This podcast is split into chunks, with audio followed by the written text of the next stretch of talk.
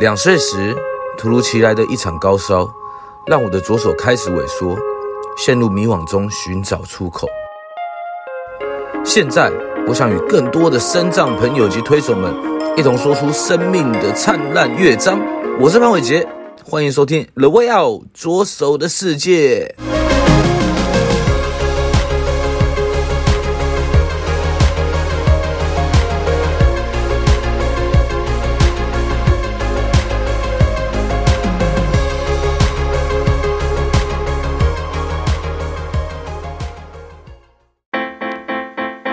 本集由台北市文化局补助播出。各位听众朋友们，大家好，欢迎来到 The Way Out 左手的世界，我是主持人潘伟杰。今天邀请到我们的肢体障碍社监王伟轩，伟轩可不可以先跟大家自我介绍一下？嗨，大家好，我叫王伟轩，我在我在一个大学里面当学生宿舍的那个社监。OK，哇。其实这个职别应该也是蛮蛮特别的啦。那你是在大学里面，是哪一哪一所大学？可以跟大家透露吗？呃，政治大学。哦，政治大学啊。那嗯，你自己的身体上面是什么样的一个状况啊？呃，我是生出来就发现，诶，小腿没有膝盖骨，嗯、然后也因为诶小腿没有没有没有小腿骨，然后。大腿那个部部分也没有膝盖骨，所以医生就建议截肢会比较方便行走，就可以放义肢之类的。哦，所以现在是义肢的部分。我还有对义肢部分，然后我身体还有一些就是兔唇，就唇腭裂。然后哦，为是为什么是生早产的关系吗？还是好像也没有到早产的，就不知道就检查不出来。OK OK，嗯，然后。所以状况就是这样嘛？对啊，是这样。嗯，那我们其实都知道，呃，截肢的朋友好像是在在那个装义肢的部分，其实有很多很复杂的或很繁琐的程序啊，对不对？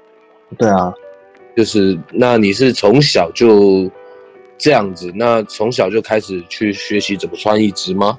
对，我大概两岁半的时候在马街截肢，然后我是截双腿，嗯、所以我是两只脚。大腿以下都没有，然后如果以义肢界来来称的话，我算是双 AK，双 AK 就是、哦、这这是怎么分的？哎，这我也不太晓得耶。然后每次都听医生就说，这个这个患者是 A，是是是双 AK。对，OK，嗯哦，哦，那两只脚其实都必须靠一只撑，是不是？在实力上面会比较。比较难的、啊，或者是他会比较难跑啊、跳啊之类的。呃、最最，呃，我觉得跑或跳是觉得还好，最最困难就是他一开始要给你打磨，就是打你的大腿的残肢的膜，然后打完磨之后，当你要穿上去那一刻，你的那个暑期部会顶到那个义肢的那个沉筒的膜，那个时候会非常非常痛。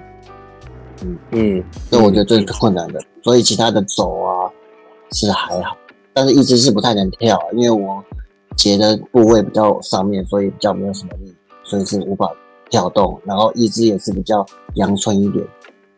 嗯嗯，那打磨那个是怎么解决的？呃，就是嗯，慢慢就习惯，就是那个一只的师傅就是说，当你穿久了之后，你就会慢慢习惯那个疼痛，疼痛的话，你就。你就可以稍微可以走了。嗯哼哼，嗯，也是用时间去克服它。OK，嗯，那其实访问到现在啦，我们我们访问了那么多这么多身障朋友，到第一这是这一集也是三十一集。那其实很多身障朋友，他们其实每个人从小，哎、欸，有很多是从小也是生长的，但他们每个人看待就是社社会的方式都不一样。那我也想要问伟轩呢，就是说。你从小啊，就是怎么样看待自己身体的状况，或者是有没有遇到什么样，不管是不是不平等的对待啊，或者是怎么样的对待这样子？嗯，我从小好像比较不较少会遇到不平等的对待，因为可能我有穿义肢，比其他身障朋友还方便一点。但我常常会陪我一个肌肉萎缩的学长一起出去。玩啊，或逛街，但是我会跟他会一起感受到一些不平等的对待，比如说坐公车好了，坐公车常常会被公车司机忽略啊。然后怎样忽略？就是比如说你招手啊，可能就不会停下来。啊？会这样子？啊，那么严重？哦哦。嗯，然后嘞？然后吃饭的时候，那个有些店家不欢迎不欢迎轮椅族，可能就是可能他是建议我们去外面其他再找其他店家吃之类的。哦，毕竟有时候对，有时候看看他们的空间什么，其实都是没有无障碍设空间的，对不对？其实他们是有无障碍空间，只是我们进去的话会占用他们很大的那个用餐的空间。嗯嗯，对对。可是你平常不是装义肢吗？你也是做，但是我是装义肢，但有时候我会跟我学长他们一起，就是出去玩嘛。然后穿衣那个用义肢走的话比较不方便，我就会推着轮椅跟他们一起同步进行逛街的活动。逛街啊，哦、然后走呃出去走走之类的。OK，了解。嗯哼哼，那还有什么样的被被，比如说在学校啊或干嘛的有没有？在学校其实还好哎，在学校其实没有。哦呵，嗯，主要是离开学校的环境之后，就比较没有那么多的方便性。嗯嗯，所以反而这个社会其实在对待我们身障朋友，其实应该要有更多的、更多对他们不一样的考量啦，对不对？对啊，对啊，对啊，应该要更多元的方式去对待我们身障者，嗯、因为我觉得，嗯。人一生下来都是平等的，不需要那个特别歧视或什么之类的。嗯嗯嗯嗯。哦，OK，那我们聊到这边，其实也大概也了解了伟轩的一个成长故事了。那我这边想问一下伟轩，哎，你有没有什么一首歌是能够最代表你的一首歌啊？嗯，最代表我一首歌是周杰伦的《稻香》吧，我还蛮喜欢这首歌的，因为他，嗯呃，因为他有。会带给人一种正向的力量。当你在低潮的时候，或者是当你不顺的时候，听到这首歌，会慢慢有勇气，会慢慢的把一些负能量给淡化掉。嗯，所以伟轩常常遇到低潮吗？呃，有时候会，就比如说工呃生活的不顺，或者是工作的不顺，还有打球的不顺，都会。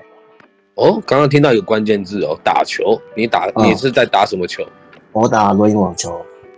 哦，轮椅网球，轮椅网球的规则跟一般网球规则有什么不一样啊？呃，它跟一般网球规则只差于，只差别在于，一般的网球只能弹掉一次，然后我们是可以弹掉两次，然后剩下的规则都一样。哦。所以他他在他也要打在那个框框里面，只是说他是可以弹跳两次，我再去接到哪个球的。没错没错。哎、欸，那你怎么会接触轮椅网球的？哦，这是小时候，呃、欸，大概国中的时候吧。国中的时候要去我家附近的公园游泳，然后刚好遇到一个身障，那个在打轮椅网球的一个大哥，他就问我说：“啊，你弟弟要不要学看看要不要打网球之类的？”然后想说：“嗯，网球应该蛮。”有趣的啊，我就去试试看，就没想到，于是就上瘾了，就一直打到现在。所以有时候人家的一句话就改变了你的一生了。没错没错。OK，那你轮椅网球有没有打到，比如说亚帕运啊之类的，还是说有没有全国神经障碍比赛？哦，亚帕运跟奥帕运是目前还没有，但是有打到那个那个三障全运会。拿到、uh, uh, 拿到单打亚军跟双打亚军，还有团体赛亚军。哦，三亚。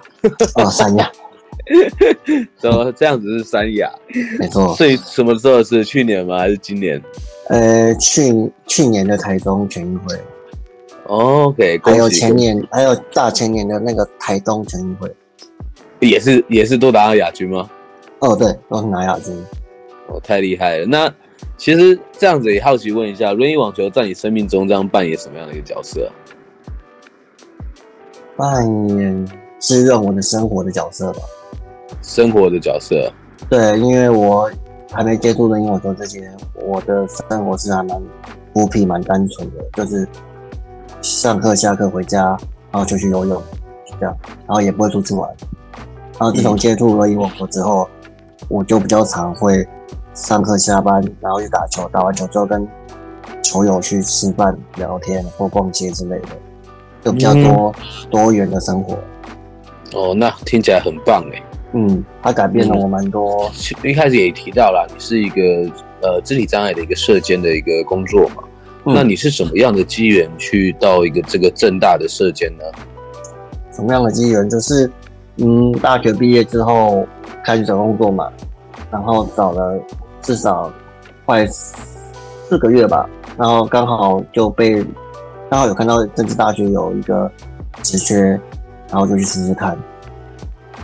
然后他面试第一次，想说，嗯，应该是没有机会，因为还没有被通知到。结果后来又被通知了，我想，嗯，那还不错啊。结果他面他通知我要第二次面试，就第二次面试就上了。嗯嗯嗯嗯嗯嗯，那很棒哎。对啊，就刚好是政府单位的是求人看到这职缺，然后就去试试看。然后我也没做过。嗯。嗯，OK，因为我们知道有些身心障碍者在找工作的时候，其实会遇到一些瓶颈吧。对，嗯、那其实你这样算蛮顺利的。你有没有什么什么？因为有没有什么 paper 可以跟跟大家透露一下？哦、其实真的没什么 paper 哎，就是我当初大学毕业是投履历投很久，可能也就是真的投到那种连那个我家附近的那个邮局的柜台小姐说，哎。帅哥，哎、啊，今天要投，那个又要投哪几家？因为投到他都认识我了，嗯嗯，就几乎几乎我在网络上看到有对我来说算是适合的，或者是可以做的，我就去投。对，嗯嗯嗯嗯，所以其实就是勇往直前，一直一直尝试就有机会了，就算乱枪打鸟，乱枪打鸟，或者是撒网政策也好，只要去投，然后有面试就有机会。OK。对，好，那社监的工作其实我也蛮好奇的，它到底是什么样的一些工工作内容啊？呃，就是管理学生的生活，比如说他的那个食衣住行，还有娱乐，嗯、然后有时候还会带同学一些活动，比如说带学生去体验棒球场的活动，嗯，啊、呃，或者是因为正大有山嘛，有时候也会带学生去爬山之类的。那你这样子还可以做这些带他们去啊？哦，没有，我是只是旁边辅助而已。但是棒球场会会一起去。哦，爬山的话我就不太可能了，因为不方便爬山。因为毕竟爬山是没有什么无障碍设施的。啊，是是是是是。然后也会期中期末考的时候也会发早餐，或给他们加油鼓励之类的。哦，所以等于是学生最大的后盾啊，对不对？对对对对对，最温暖的后盾。最温暖的母亲，那这样子的工作，就让他们把宿舍当做第二个家啊！好好，对了，这很重要。对啊，对。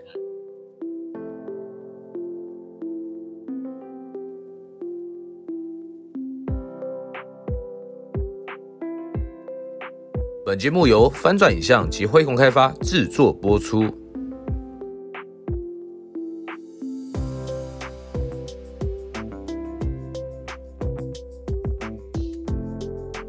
那最忙碌的时候呢？哦，绝对是那起初就是九月份开学的时候，还有，嗯，因为他们九月份起初入住是最忙的，然后，哎，算第二忙，最忙的是那个每个每一年的快暑假的时候时候的期末，我们会有所谓的期末搬迁，那是我们正大住宿组最最看重的一个活动，就是所有同学都要搬离开宿舍，那算是。那个正大大迁移吧，人人家常常说是人类史上的大迁移，但是我们都当做是正大史上的大迁移。嗯嗯，对。然后很多同学都会很故意，就是舍不得离开宿舍，都会留在最后一天，然后最后几个小时才要搬。就是那个是真的像大逃难一样啊。这，所以我所以这个所谓的叫做正大大迁移。没错，没错。OK，那你们同事之间呢？你会会会怎么样互相帮忙吗？呃，我们同事之间相处的蛮好的，因为正大还有个很大的一个特点，就是蛮有人人情味的。就比如说，当我需要帮忙的时候，我的同事就会很主动出来帮我。比如说，呃，我很还蛮容易拉肚子之类的，那他们就会帮我 cover 我不在的那一段时间，或者是当我需要嗯爬楼梯或者是协助同学之类的话，同学他们也会主动帮我。外部同学、同事他们也会主动帮我去爬那个楼梯，或者是主动帮我去协助同学之类的。我只要就可能就只需要动个嘴巴，就请同同啊同事、同学、同事就会主动去帮忙。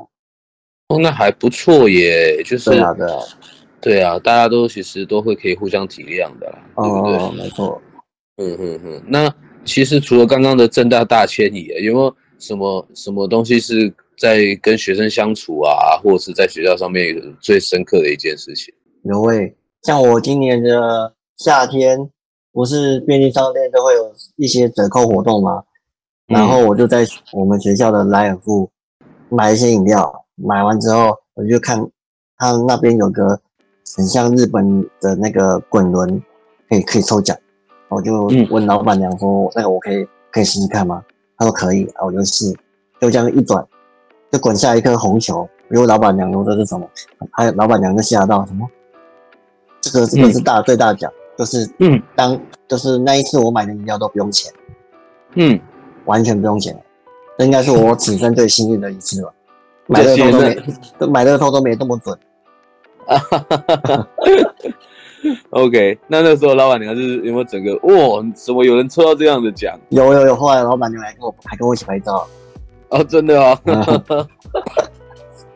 那那还有没有什么呢？哦，呃，还有一个有趣的就是，呃，像我们政大不是有一个大搬迁嘛，然后就是刚好有遇到一个，嗯，俄罗斯俄罗斯的女孩子，嗯，因为她的东西很多，然后她叫了计程车，但是计程车司机一上来发现她东西太多，她没有办法帮她载，好危险。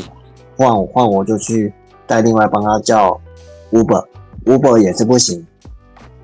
好，那我那我就跟他一起想办法。那我们就干脆好了，就我们就直接赌一把，在这边再叫一台计程车，就是用那个 App 叫，我们就不要去，嗯、我们就不要去限定那个车型了，然后就刚好，就运气很好，就来一台 Wish，然后 Wish 的那个计程车司机。看到我们，然后我也可以跟那个司机拜托一下，然后司机说好，那他他就来帮忙。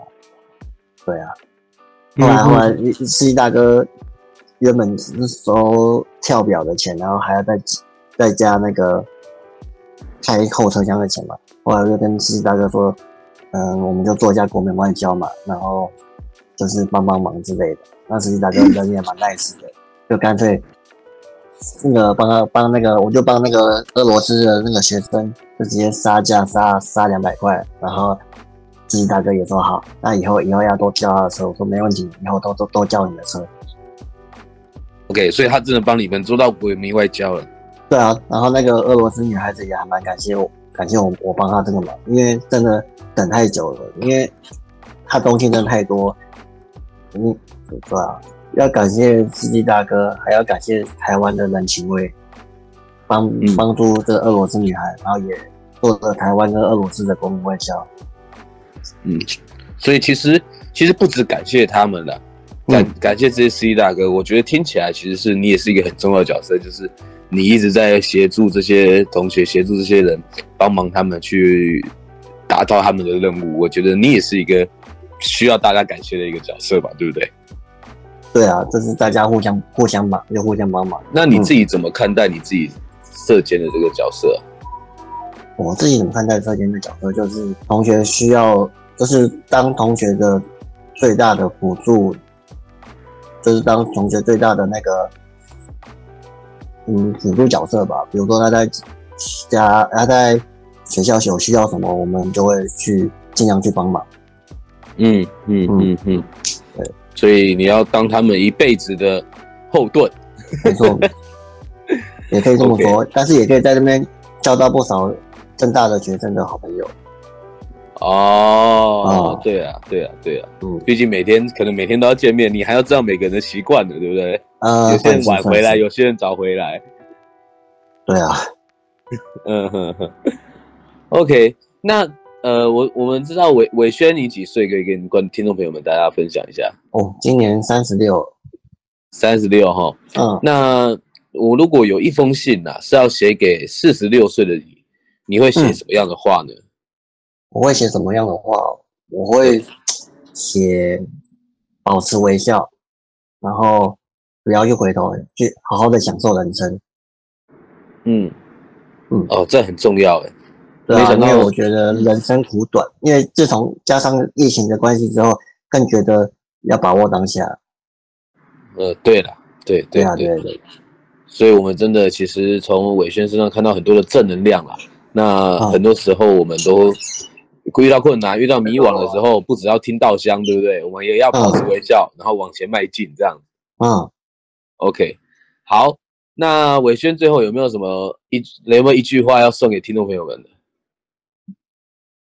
好好过日子，开心就好。